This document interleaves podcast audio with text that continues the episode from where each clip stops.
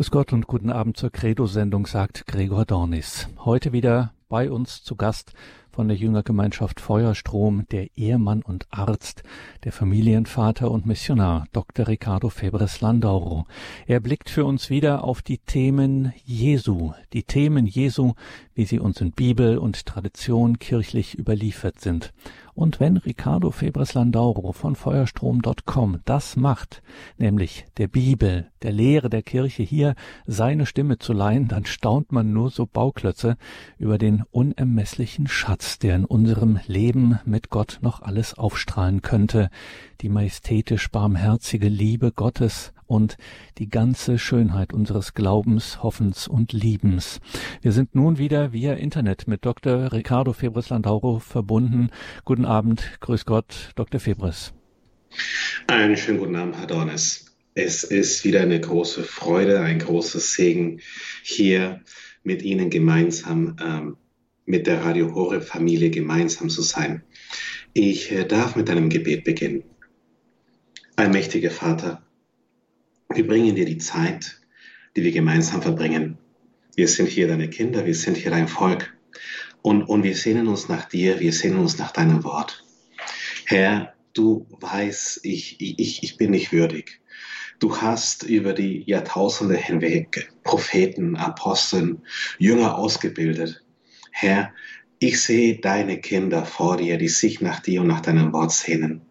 Ich bitte dich, Herr, dass du meine Stimme, mein, mein Mund, meine Lippen, meine Worte segnest, damit ich das in ihre Herzen reden kann, zu ihren Herzen sprechen kann, was du willst, was deinem Willen entspricht. Vater, nichts von mir und alles von dir soll zu den Herzen deiner lieben Kinder fließen.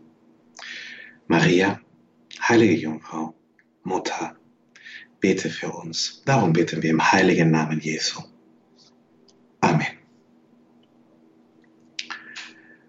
Das Thema der heutigen Sendung ist das Heil oder die Erlösung. Heil, Erlösung ist das gleiche Wort. Und als ich dieses Thema vorbereitet habe, war ich ein Stück weit erschüttert darüber, wie unsere alltägliche Vorstellung von Erlösung, äh, wie eingeengt sie ist. Und, und ich darf aus äh, der katholischen Enzyklopädie vorlesen nach Anthony Maas ähm, aus dem Artikel Erlösung. In der biblischen Sprache hat Erlösung die allgemeine Bedeutung von Befreiung aus schwierigen Verhältnissen oder von anderen Übeln und von der Überführung in einen Zustand der Freiheit und Sicherheit. Manchmal drückt es Gottes Hilfe gegen Israels Feinde aus. Manchmal den göttlichen Segen, der den Früchten des Landes zuteil wird. Da die Sünde das größte Übel ist, dass sie die Wurzel und die Quelle allen Übels ist, verwendet die Heilige Schrift das Wort Heil, Erlösung hauptsächlich im Sinne der Befreiung des Menschengeschlechts oder des einzelnen Menschen von der Sünde und ihren Folgen. Ich äh, lese aus äh, einem Bibellexikon, und zwar dem äh, Lexam äh, Bibelreferenzlexikon, das ist ein theologisches Lexikon von äh, Han Hamme zum äh, Artikel Erlösung. Erlösung ist die Rettung aus einem Zustand der Gefahr und die Wiederherstellung der Ganzheit und des Wohlstandes. In der Bibel werden Menschen von fremden Nationen, vor Feinden und vor der Strafe der Sünde erlöst. Erlösung bedeutet auch Gesundheit, Ganzheitlichkeit und Sieg. Als ich diesen Vortrag vorbereitet habe, ähm, musste ich bekennen, das, was, was in mein Herz kam, ist, ist wie zentral das, das Wort Erlösung in der Heiligen Schrift ist. Und ich gehe so weit, um zu sagen, dass es das wichtigste Wort der Heiligen Schrift ist. Ich denke, dass das Wort Erlösung ein wichtigeres Wort ist wie das Wort Liebe. Ähm, oder ein, ein wichtigeres Wort wie das Wort Reue. Und, und der Grund, warum ich dieses Wort so zentral, so wichtig finde, ähm, im Alten und im Neuen Testament ist, weil das Wort für Erlösung, für Heil Jeshua ist. Jesus bedeutet Erlösung. Der Name Jesu bedeutet wortwörtlich Heil. Jeshua bedeutet Erlösung, Heil, Sieg, Befreiung, Rettung, rettende Hilfe, erlösende Macht, Wohlergehen und Hilfe. Wenn, wenn jemand zur Hilfe kommt, zur Hilfe kommen. Wir finden auch andere Worte für Erlösung, auf die ich zunächst eingehen will, ehe ich auf das Wort Yeshua eingehe. Zum Beispiel eines davon ist Nisal. Retten, beschützen, erlösen, aber auch entkommen, um beiseite legen, bewahren. Und da gehe ich mal zu Exodus Kapitel 3, Vers 8. Wir sehen in Exodus 3, 8, der Herr sprach, ich habe das Elend meines Volkes, das in Ägypten ist, wohl gesehen und sein Schreien über ihre Peiniger gehört. Ja, ich kenne seine Leiden. Darum bin ich herabgestiegen, um es aus der Gewalt der Ägypter zu befreien. Das ist das Wort Nisai hier. Und aus diesem Land herauszuführen in ein schönes und weites Land. In ein Land, das von Milch und Honig fließt. Wir lesen in Exodus 5, 22. Und es ist wirklich geradezu menschlich, was, was wir hier lesen. Mose ist mittlerweile zu den, äh, zum Volk Israels in Ägypten gegangen und äh, hat denen erzählt, dass, dass der Herr sie erlösen will. Er hat auch Pharao gebeten, Pharao, lass mein Volk wegziehen. Und äh, die Reaktion des Pharao waren, die Bürden, die Arbeit, die Last des Volkes Israels nur noch schwerer zu machen. Ich lese vor aus Kapitel 5, Verse 21 bis 6, Kapitel 6, Vers 8. Da wandte sich Mose an den Herrn und sprach, Herr, warum lässt du diesem Volk solches Leid widerfahren? Wozu hast du mich denn gesandt? Das ist so eine Frage, die wir uns immer wieder stellen. Herr, warum lässt du mich dieses Leid widerfahren? Ähm, Wozu hast du Jesus gesandt? Wo, wo, wo bleibt die Erlösung? Wo bleibt das Heil? Und ähm, wir sind dann ungeduldig. Mose ist, ist ungeduldig, das Volk Israels ist ungeduldig. Seitdem ich zu Pharao gegangen bin, um ihn in deinem Namen zu reden, behandelt er dieses Volk nur noch übler. Du hast dein Volk nicht gerettet. Hm. Du hast dein Volk nicht gerettet. Und wir sehen jetzt auf die Reaktion von Mose. Was wir hier nicht lesen ist, und der Herr erwiderte Mose, ey, sage mal, sei nicht so respektlos, äh, was äh, weißt du schon, oder sei nicht so kleingläubig, oder was fällt dir eigentlich ein, mir zu unterstellen, dass ich mein Volk nicht gerettet hätte, jetzt rette ich euch erst recht nicht. Nee, also der Herr erwiderte Mose, nun, du sollst sehen, was ich den Pharao antun werde. Von einer starken Hand bezwungen wird er sie entlassen. Ja, durch eine starke Hand bezwungen wird er sie aus seinem Land hinausjagen. In anderen Worten sagt der Herr hier dem Mose, verlier nicht den Mut, gib die Hoffnung nicht auf, sei geduldig, du wirst die Wunder sehen. Gott redete mit Mose und sprach zu ihm, ich bin der Herr, ich bin Abraham, Isaac und Jakob unter dem Namen El Shaddai, Gott der Allmächtige, erschienen. Doch mit meinem Namen Yahweh habe ich mich ihnen nicht offenbart. Weil ich einen Bund mit ihnen geschlossen habe, ihnen das Land Kanan, das Land ihre Wanderschaft, in dem sie als Fremde lebten, zum Besitz zu geben, so habe ich das Schreien der Israeliten, die man in Ägypten Knechte gehört, ähm, und meines Bundes gedacht. Deshalb verkündet den Israeliten, ich bin der Herr, ich werde euch vom Druck der ägyptischen Frauen befreien und aus der Knechtschaft erretten und euch mit ausgestreckten Armen und mit gewaltigen Strafgerichten erlösen. Befreien, wir sehen hier Nisai. Und ich werde euch mit gewaltigen Strafgerichten erlösen. Ich werde euch Jeshua. Ich will euch zu meinem Volk annehmen. Ich will euer Gott sein und ihr sollt erfahren, dass ich der Herr euer Gott bin, der euch von der ägyptischen Frohen befreit. Ich bringe euch in ein Land, das ich Abraham, Isaac und Jakob zu geben geschworen habe. Euch will ich zum Besitz geben, ich der Herr. Der Herr hätte ganz anders auf die Reaktion des Volkes äh, reagieren können, auf ihre Ungeduld. Aber er hat sich erbarmt und er hat ihnen ihre Befreiung, ihr Nisal, ihre Rettung, ihre Erlösung zugesichert. Das nächste Wort, was wir finden, ist Gal. Gal oder Goal, Gaal, ähm, ist ein besonderes Wort, weil es geht um Familie.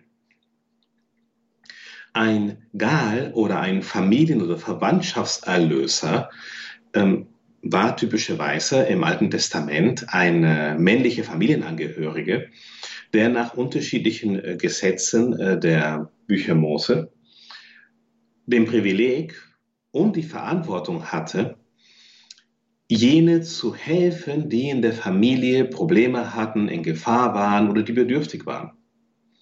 Und äh, so lesen wir in äh, Buch Ruth, Kapitel 3. Und wir kennen die Geschichte Ruths. Wir wissen, Ruth, ihr Ehemann, äh, der Ehemann Ruths starb und ähm, ihre Schwiegermutter blieb dann, äh, wäre alleine geblieben, hätte Ruth nicht zu ihr gehalten. Und sie waren als Frauen damals in den Zeiten des Alten Testamentes total aufgeschmissen. Sie konnten kein Geld verdienen, sie hatten keine Möglichkeit in ihrem Leben voranzukommen. Und wir lesen Ruth 3, 3. Darum wasch uns halbe dich, zieh dich und geh zur Tenne hinunter. Aber gib dich ihm, Boas, das ist der Angehörige, nicht zu erkennen, bevor er mit Essen und Trinken fertig ist. Wenn er sich hinlegt, merke dir die Stelle, wo er schläft, dann geh hin, deck den Platz aus seinen Füßen auf und leg dich dorthin. Er wird dir sagen, was du zu tun hast. Sie antwortete ihr, alles, was du mir sagst, will ich tun. Sie ging also zur Tenne hinunter und hat alles, was ihre Schwiegermutter angefragt, auf was sie ihr aufgetragen hatte.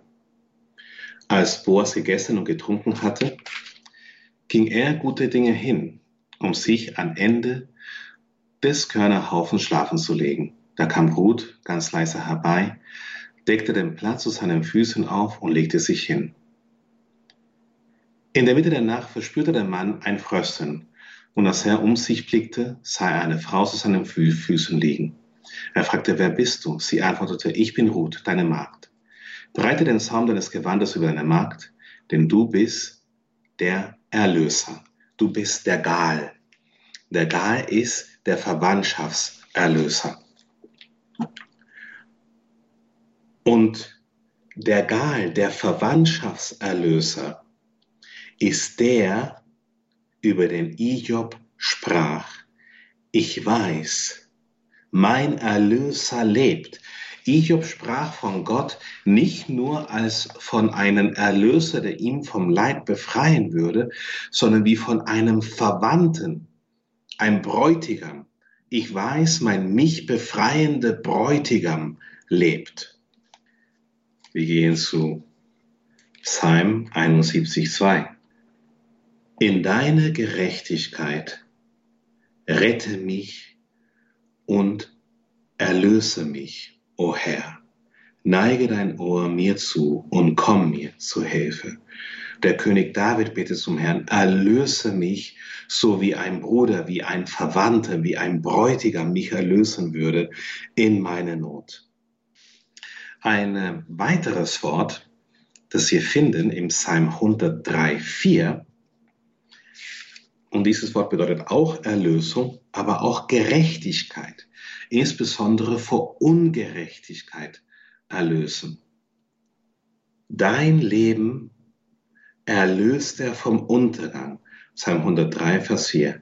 Er krönt dich mit Huld und Erbarmen. Das heißt, er erlöst dich von der Ungerechtigkeit in deinem Leben. Wenn dir Ungerechtigkeit widerfährt, der Herr sorgt dafür, dass da wieder Gerechtigkeit hergestellt wird.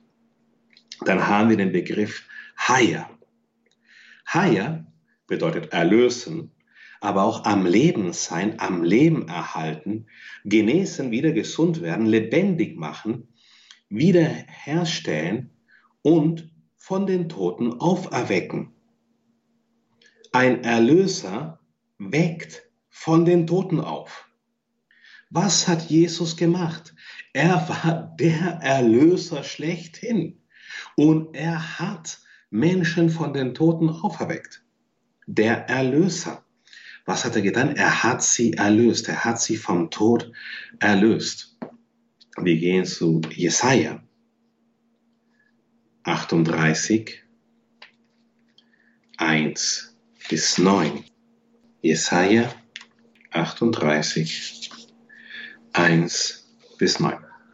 In jenen Tagen wurde Hiskia todkrank. Da kam der Prophet Jesaja, der Sohn des Amos, zu ihm und sagte zu ihm, so spricht der Herr, bestell dein Haus, denn du wirst sterben und nicht mehr genesen. Das heißt, du wirst sterben und nicht mehr erlöst werden. Darauf wandte Hiskia sein Gesicht zur Wand hin, betete zum Herrn und sagte, ach Herr, denk doch daran, dass ich treu und mit ungeteiltem Herzen meinen Weg vor deinem Angesicht gegangen bin und getan habe, was dir wohlgefällig ist. Dabei brach Hiskia in lautes Weinen aus. Da erging das Wort des Herrn an Jesaja. Gehe und sage zu Hiskia, so spricht der Herr, der Gott deines Vaters David, ich habe dein Gebet erhört und deine Tränen gesehen. Siehe, ich will zu deiner Lebenszeit noch 15 Jahre hinzufügen. Auch will ich dich und diese Stadt aus der Gewalt des Königs von Assur erlösen und diese Stadt beschirmen. Und dies sei dir ein Zeichen vom Herrn, dass der Herr das Wort, das er sprach, auch erfüllen wird. Siehe, ich lasse den Schatten der Treppenstufen, auf denen die Sonne an den Stufen des Ahas bereits herabgestiegen ist, um zehn Stufen wieder zurückgehen. Da ging die Sonne, die zehn Stufen, die sie auf den, auf den Stufen herabgestiegen war, wieder zurück. Und dann hat der König Hiskia ein, ein Danklied verfasst so wie sein Vater David, der König David, hat ja lauter Lieder verfasst. Interessant ist, dass da ein Prophet Gottes kommt, Jesaja, und der sagt dem König, du wirst sterben. Und der König gibt die Hoffnung nicht auf, sondern bittet Gott um Heilung. Wir dürfen die Hoffnung nicht aufgeben. Wenn der König Hiskia die Hoffnung nicht aufgegeben hat, haben wir keinen Grund, die Hoffnung aufzugeben.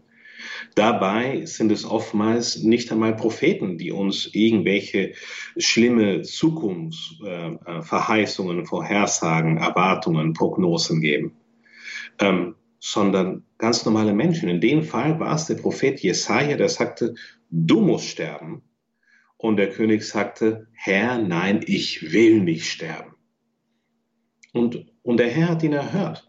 Warum? Weil es ist offensichtlich, die Natur des Herrn.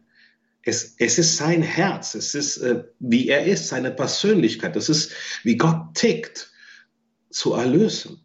Er ist von Natur aus ein, ein Erlöser. Haya ist, was er mit, mit den Tieren gemacht hat, als äh, äh, sie in die Arche Noah gehen dürften. Wir lesen im Zweite Könige, im zweiten Buch der Könige, Kapitel 8, 7 bis 10. Elisha kam einmal nach Damaskus, als Ben-Hadad, der König von Aram, gerade krank war. Da meldete man ihn, der Gottesmann ist hergekommen. Darauf sagte der König zu Hassai, nimm ein Geschenk mit dir, gib den Gottesmann entgegen, geh dem Gottesmann entgegen und befrag durch ihn den Herrn, werde ich von dieser Krankheit genesen. Hassai ging ihm entgegen und nahm als Geschenk alle Kostbarkeiten von Damaskus mit sich, was 40 Kamele tragen konnten. Als er angekommen war, trat er vor ihn hin und sagte, Dein Sohn Ben-Hadad, der König von Aram, sendet mich zu dir und lässt fragen, werde ich von dieser Krankheit genesen? Elisha erwiderte ihm, Geh, melde ihm, du wirst genesen, du wirst heier, du wirst erlöst werden. Ein weiteres Wort für Erlösung, befreien, erlösen, ist Moschia. Yeshua HaMoschia. Moschia ist auch oder war auch der Name Mose. Das bedeutet Befreier, Erlöser. Wir gehen zum zweiten Samuel. Das ist das zweite Buch Samuel 22, 3.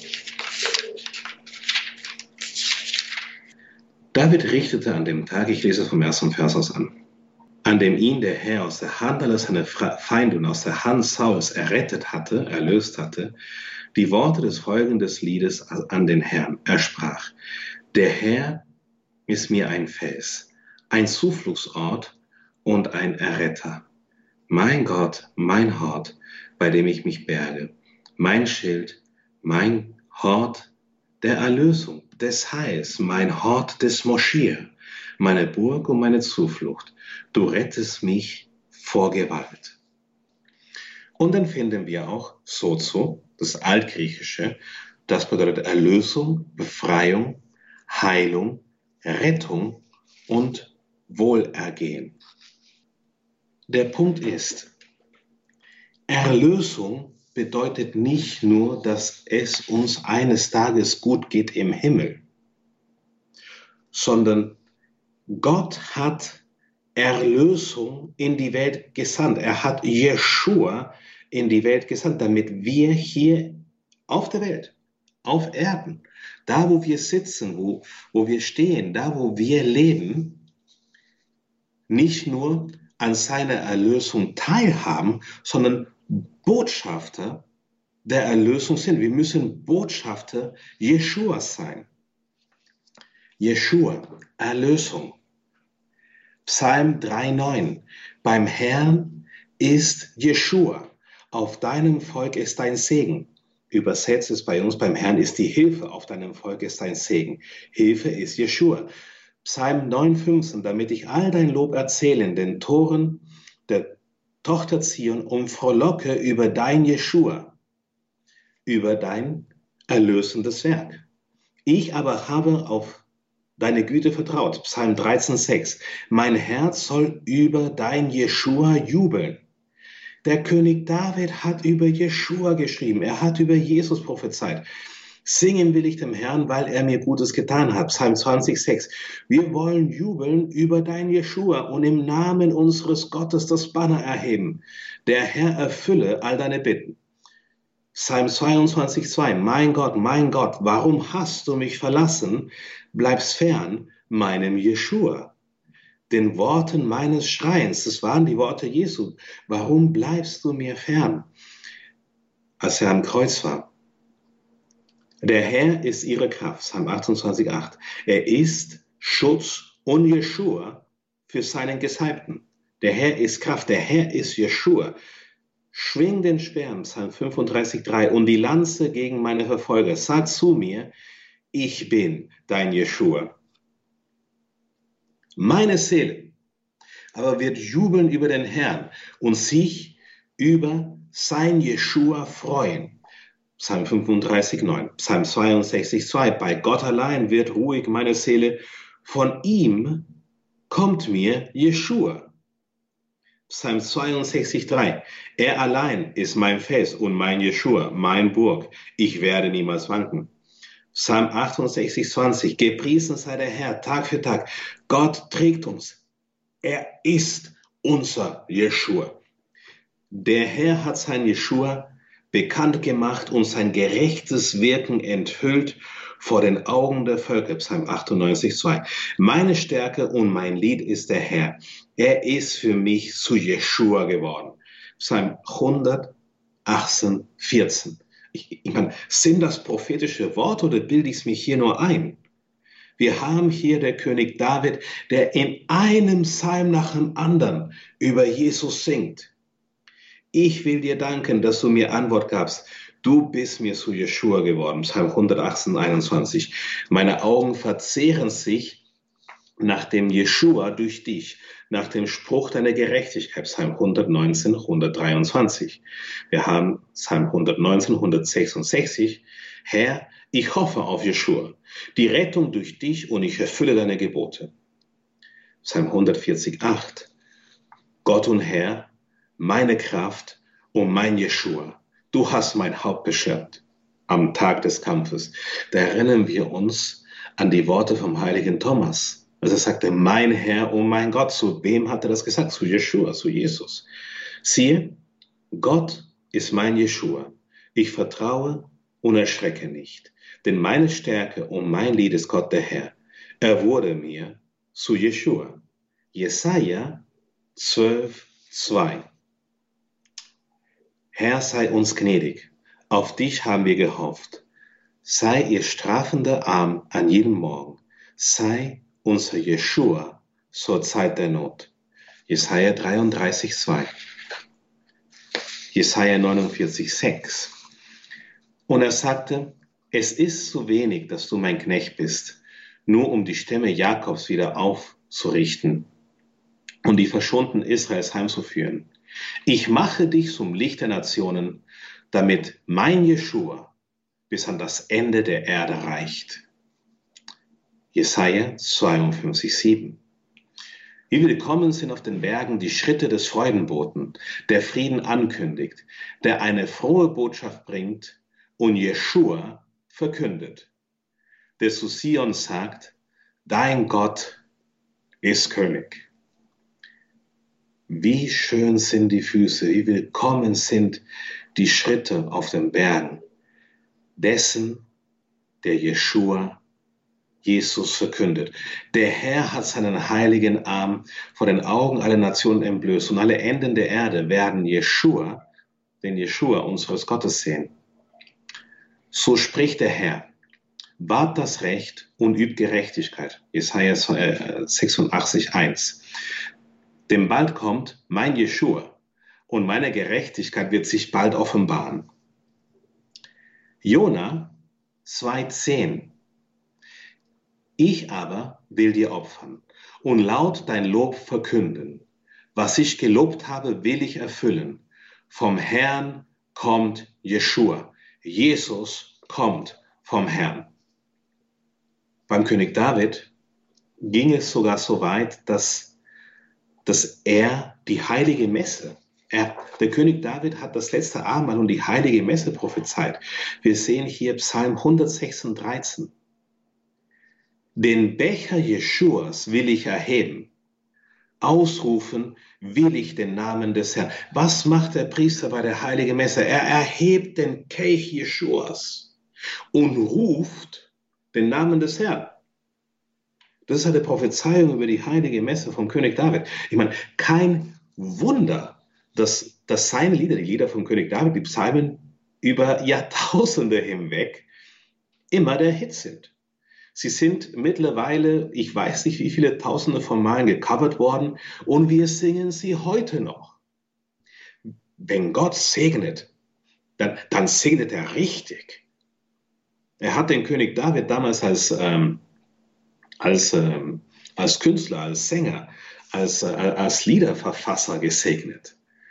Und wir jubeln heute noch über seine Lieder. Sie sind auf unseren Lippen und wir tun sie immer und immer wieder remixen. Und dann gibt es den nächsten Remix vom Psalm 103 und dann singen wir dieses Lied.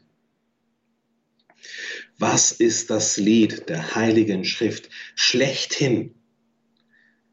Der Herr ist unser Jeshua. Nun, die Frage ergibt sich aber, wovon erlöst er uns denn? Wovon, was ist es, wovon wir befreit werden sollen? Wenn, wenn Erlösung nicht nur darin besteht, dass wir eines Tages in den Himmel kommen, was ist es, wovon uns der Herr befreit? Die Sünde. Und zwar finden wir drei Worte in der Heiligen Schrift für sündhaftes Verhalten. Frevel, Übertretungen und Sünde. Nun, das am allergeläufigsten, das am aller, das häufigste Wort dafür ist, ist Sünde. Auf, auf Althebräisch, das Wort für Sünde ist Chata. Chata bedeutet aber Versagen, ein Ziel verfehlen. So konnte der König David mit seiner Schleuder ein Stein werfen, ohne Chata, ohne sein Ziel zu verfehlen. Und worin versagen wir Menschen denn? Worin haben wir denn versagt? Wir haben darin versagt, als Ebenbilder Gottes zu leben und unsere Mitmenschen als Ebenbilder Gottes zu lieben.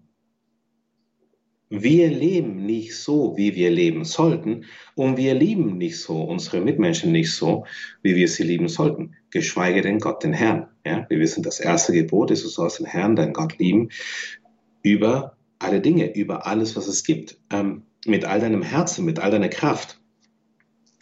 Nun, wenn wir uns die zehn Gebote ansehen, sehen wir darin Gebote, die in etwa zur Hälfte uns dazu auffordern, daran erinnern, dass wir Gott lieben sollen.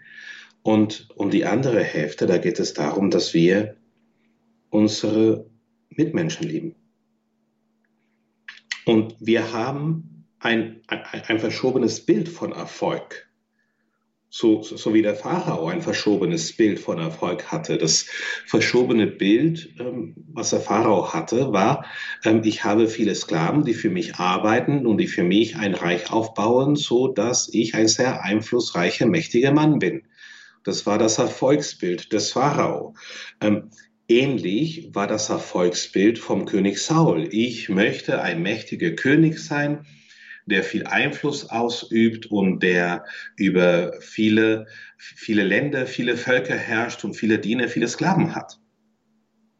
Aber das ist nicht Erfolg, das, das ist Versagen.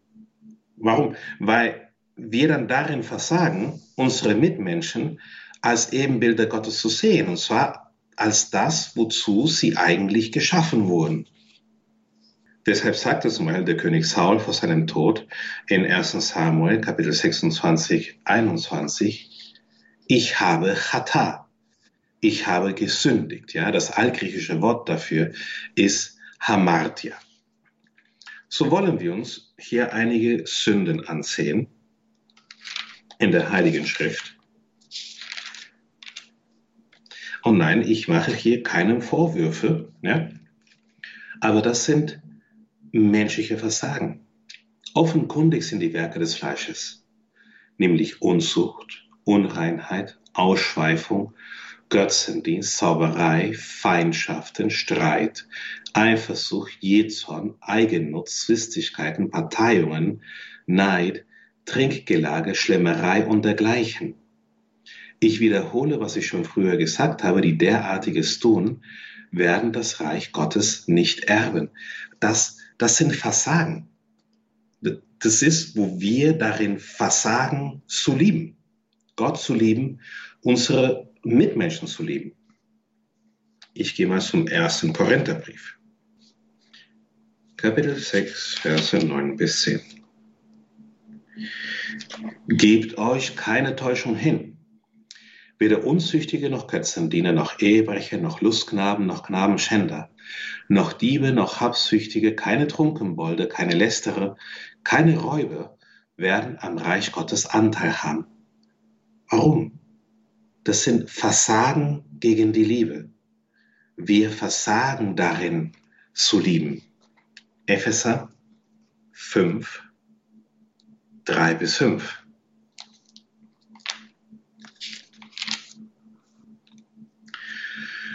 Von Unzucht aber und Unreinheit jeder Art oder von Habgier soll unter euch nicht einmal die Rede sein, wie es sich für Heilige gehört. Ebenso wenig schickt sich für euch sittenloses, albernes oder leichtfertiges Geschwätz, sondern Danksagung. Denn das sollt ihr wissen und euch merken. Kein Unzüchtiger oder Unreiner oder Habgieriger, also kein Götzendiener, hat ein Erbteil im Reich Christi und Gottes. Wenn wir uns der Sünde hingeben, leugnen wir, dass wir seine Ebenbilder sind und wir leugnen, dass unsere Mitmenschen seine Ebenbilder sind. Und wir versagen darin, ihn zu lieben. Nun, Erlösung bedeutet, dass er uns von den Sünden erlöst, und zwar nicht nur im Sinne dessen, dass er uns unsere Sünden vergibt, sondern dass er Kraft seines Heiligen Geistes unsere Herzen von der Sehnsucht nach Sünde weitestgehend befreit. Ja, es gibt Versuchungen. Versuchungen bleiben immer wieder ähm, und werden immer wieder auftauchen. Ich lese hier wieder vor aus äh, dem Konzil von Trient. Und zwar die ursprüngliche Gnade der Erlösung ist wirklich unentgeltlich und übernatürlich. Das heißt, wir können nichts tun, um die Erlösung zu verdienen. Ähm, ich ähm, lese weiter vor. Das Konzil von Trent beschreibt den Vorgang der Erlösung von der Sünde im Falle eines Erwachsenen sehr genau. Er beginnt mit der Gnade Gottes, die das Herz des Sünders berührt und ihn zur Umkehr ruft. Wer berührt das Herz des Sünders? Die Gnade Gottes. Nicht das Meckern der Ehefrau, nicht das Ankreiden vor der Familie, ähm, nicht das äh, Ausschließen aus der Gemeinschaft, sondern die Gnade Gottes berührt das Herz des Sünders und ruft ihn zur Umkehr. Diese Gnade kann nicht verdient werden. Sie entspringt allein der Liebe und Barmherzigkeit Gottes. Der Mensch kann diese Eingebung Gottes annehmen oder ablehnen. Er kann sich Gott zuwenden oder in der Sünde bleiben. Die Gnade übt keinen Zwang auf den freien Willen des Menschen aus. Gott wird keinen Menschen zur Erlösung zwingen. Vielmehr, das ist wie ein Festmahl. Wir stellen uns ein Festmahl vor mit unendlich vielen Köstlichkeiten. Niemand zwingt uns dazu, davon zu essen. Der Herr zwingt dich nicht, seine Gnade anzunehmen. Er wird immer wieder an deine Tür klopfen, er wird dir immer wieder die Gnade anbieten. Und, und es ist deine freie Entscheidung, ob du mitwirken willst oder nicht. So wird der Sünder für die Erlösung von der Sünde freigemacht. Er glaubt an die Offenbarung und die Verheißung Gottes, er fürchtet Gottes Gerechtigkeit, hofft auf seine Barmherzigkeit. Und fürchten bedeutet nicht unbedingt Angst davor haben, sondern das zu respektieren hofft auf seine Barmherzigkeit und vertraut, vertraut darauf, dass Gott ihm um Christi willen gnädig ist. Beginnt Gott als die Quelle alle Gerechtigkeit zu lieben, hasst und verabscheut seine Sünden. Und das ist, was bei der Erlösung geschieht. Wir fangen an, unsere Sünden zu hassen. Und zwar zuallererst unsere Sünden. Ich kann meine eigenen Sünden nicht ausstehen. Ja? Ähm, wir sind barmherzig, des Sünden der anderen gegenüber. Warum? Weil wir als Antlitz Gottes fungieren, weil wir als seine Botschafter fungieren und, und wir das Heil, die Erlösung, die Gnade, die Liebe vermitteln müssen. Ja? Ähm, es geht hier nicht um Verurteilung. Diese Veranlagung folgt die eigentliche Rechtfertigung, die nicht in der bloßen Vergebung der Sünden besteht, sondern in der Heiligung und Erneuerung des inneren Menschen. Wenn wir erlöst werden, wird unser innerer Mensch erneuert. Wir werden zu einer anderen Person. Plötzlich fangen wir an, anders zu denken. Und das ist nicht, weil uns eine Gehirnwäsche verpasst wird, sondern das ist, weil wir eine übernatürliche Erfahrung der unglaublichen, unendlichen, unbedingten, bedingungslosen Liebe Gottes machen. Ich habe mich nicht bekehrt, weil jemand kluge Worte zu mir gesprochen hätte. Ich habe mich bekehrt, weil ich seine Liebe begegnet bin. Und ich kenne keinen Menschen, der sich bekehrt hätte, der seine Liebe nicht begegnet wäre. Durch und den freiwilligen Empfang der Gnade und der Gaben Gottes, wodurch der Mensch zum Gerechten statt zum Ungerechten, zum Freund statt zum Feind und damit zum Erben gemäß der Hoffnung auf das ewige Leben wird. Diese Wandlung geschieht entweder durch einen vollkommenen Akt der Nächstenliebe, der von einem wohlgesinnten Sünder hervorgerufen wird, oder durch das Sakrament der Taufe oder der Buße. Das heißt, dass diese Wandlung, das ist aus dem Konzil von Trient, dadurch entstehen kann, dass wir einen Menschen dazu führen, sein Herz Gott zu schenken. Da kann die Erlösung entstehen. Da kann die Erlösung ähm, den ersten Funken zünden es ist nicht unbedingt erforderlich, dass wir jemanden zuerst zur Beichte zwingen. Aber es ist unbedingt erforderlich, dass wir ihnen die Liebe unseres Herrn anbieten. Das ist unbedingt erforderlich. Und es ist dann der Geist selbst in ihm, der ihn innerlich erneuern wird, der sagen wird, hey, ich denke, es ist jetzt Zeit für die Beichte. Ja, nach dem Zustand des jeweiligen sündenbeladenen Subjekts. Das Konzil nennt auch die Gründe für diesen Wandel. Durch das Verdienst des heiligen Leid, heiligsten Leidens, durch den Heiligen Geist wird die Liebe Gottes in den Herzen derer, die gerechtfertigt sind, ausgegossen. Die Gnade ist unentgeltlich und übernatürlich. Ähm, der menschliche Wille ist unter dem Einfluss dieser Gnade immer frei. Und wir Menschen wirken an unserer persönlichen Erlösung mit. Und ja, ähm, es, es ist so ein bisschen ein Streitpunkt zwischen unterschiedlichen Bekenntnissen, weil sie sagen, nein, wir werden allein durch Glaube und Gnade erlöst. Und andere sagen, nein, wir werden durch Werke erlöst. Und, und das ist jetzt eine, eine fehlerhafte, unzureichende Darstellung des tatsächlichen Konfliktes.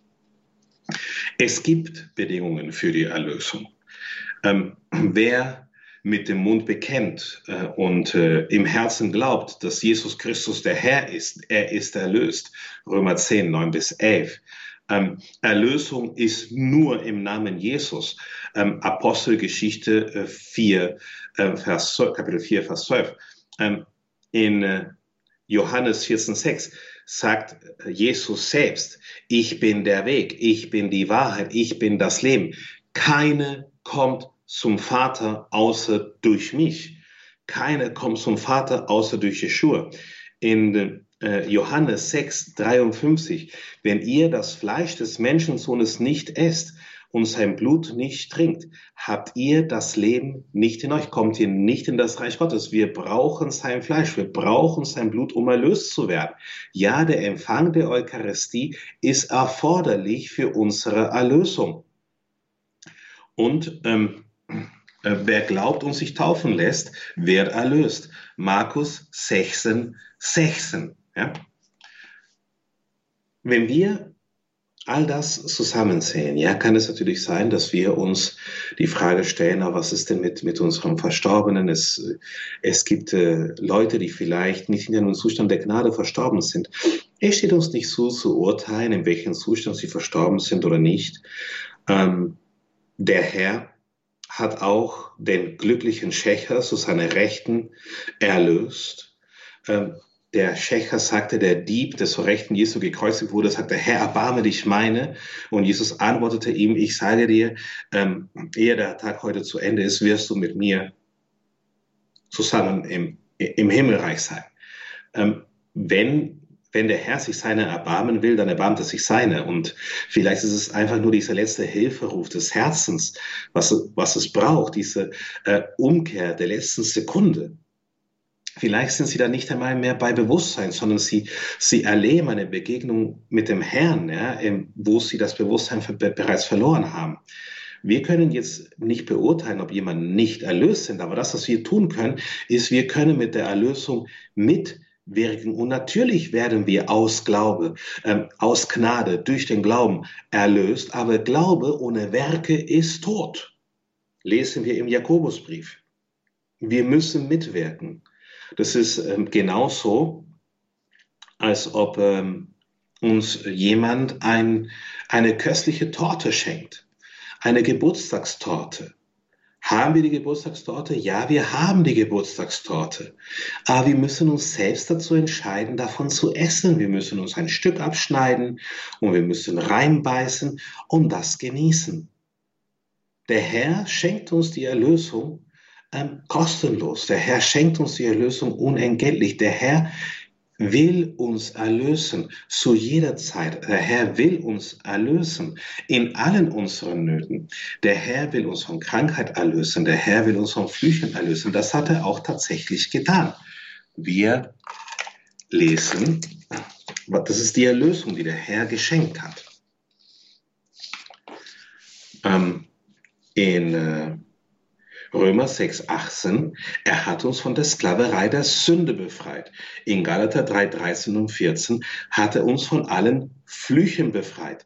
In Jesaja 53 ähm, hat er uns von allen Krankheiten geheilt. Und Matthäus ähm, 8, 17 und 18, da bestätigt er, er heilte alle. Wir sehen auch im Petrusbrief, er hat alle geheilt. Durch seine Wunden sind wir geheilt. Und warum betone ich das? Weil das der Glaube der frühen Kirche war. Ich darf Origenes ähm, zitieren. Origenes schrieb, Wunder, Heilungen und Befreiungen im Namen Jesu werden mit einfachen Gebeten durch die einfachsten unausgebildeten Personen vollbracht, damit die Gnade des Wortes Christi und die Schwachheit der Dämonen offenbart wird. Es war gang und gäbe und es sollte gang und gäbe sein, dass jeder gläubige Christ durch einfachsten Gebete, durch die einfachsten Gebete Wunder im Namen Jesu vollbringt. Es sollte gang und gäbe sein. Und ich denke, dass eines der Gründe, warum das heutzutage nicht geschieht, ist, weil wir den Glauben daran verloren haben.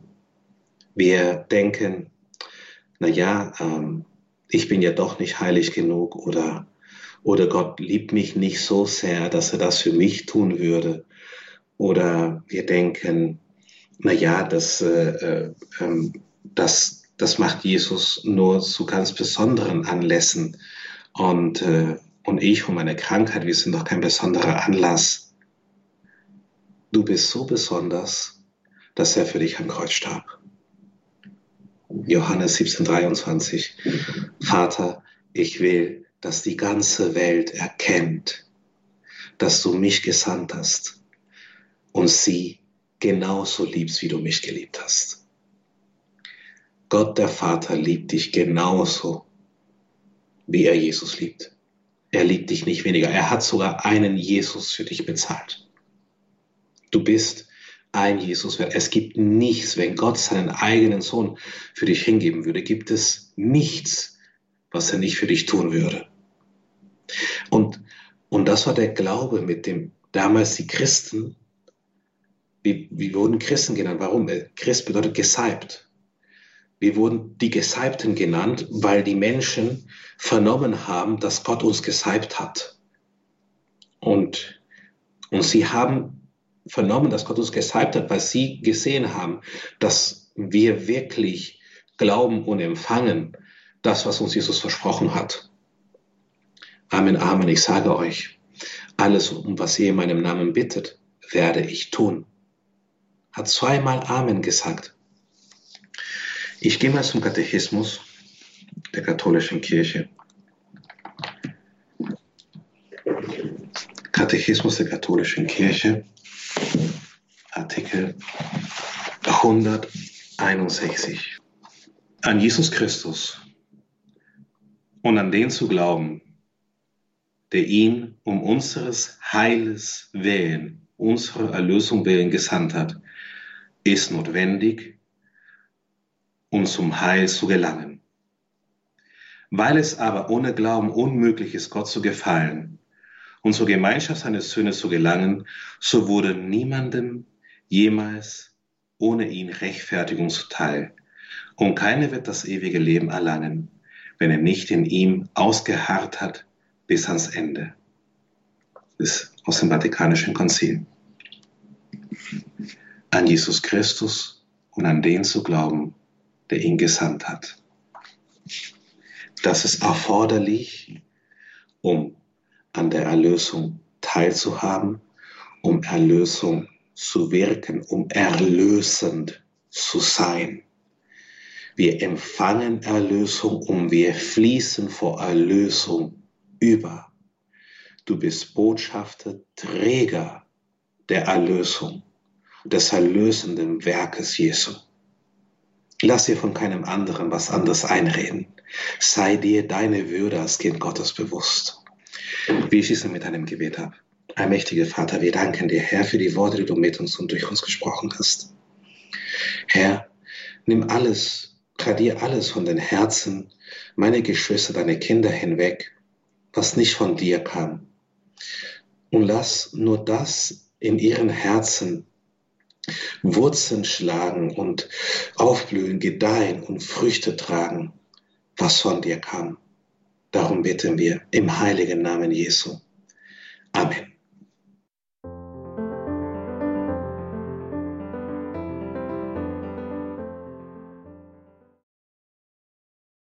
Die Themen Jesu. Wir haben wieder hier in der Sendereihe Credo unser Betrachtungsgegenstand. Dr. Ricardo Febres Landauro von der Jüngergemeinschaft Feuerstrom war hier wieder mit uns verbunden. Heute ging es ihm um Heil und Erlösung. Liebe Hörerinnen und Hörer, schauen Sie in die Details zu dieser Sendung im Tagesprogramm auf horeb.org. Dort finden Sie einen Link zum Portal der Jüngergemeinschaft Feuerstrom zu Feuerstrom www.ecom lohnt sich auf jeden Fall da vorbeizuschauen. Gibt es nämlich zum einen ein Geschenk, ein kostenloses E-Book über unsere Identität als Kinder Gottes, unsere christliche Identität und Sie erfahren dort auch Näheres über ein besonderes Projekt von feuerstrom.com in Pakistan. Da liegt ja auch in diesem Jahr bei uns ein besonderes Augenmerk darauf. Wir werden darauf hier im Laufe des Jahres schon ein wenig äh, intensiver schauen. Danke, dass Sie diese Radiogemeinschaft möglich machen durch ihr Gebet, durch ihr Opfer, durch ihre Spende, dass wir hier in dieser Weise in Katechese und Gebet, in Liturgie und Spiritualität und Lebenshilfe beieinander sein können, unser Leben mit Gott teilen können. Vergelt's Gott allen, die sich damit einbringen. Mein Name ist Gregor Dornis. Ich wünsche Ihnen allen einen gesegneten Abend und eine behütete Nacht.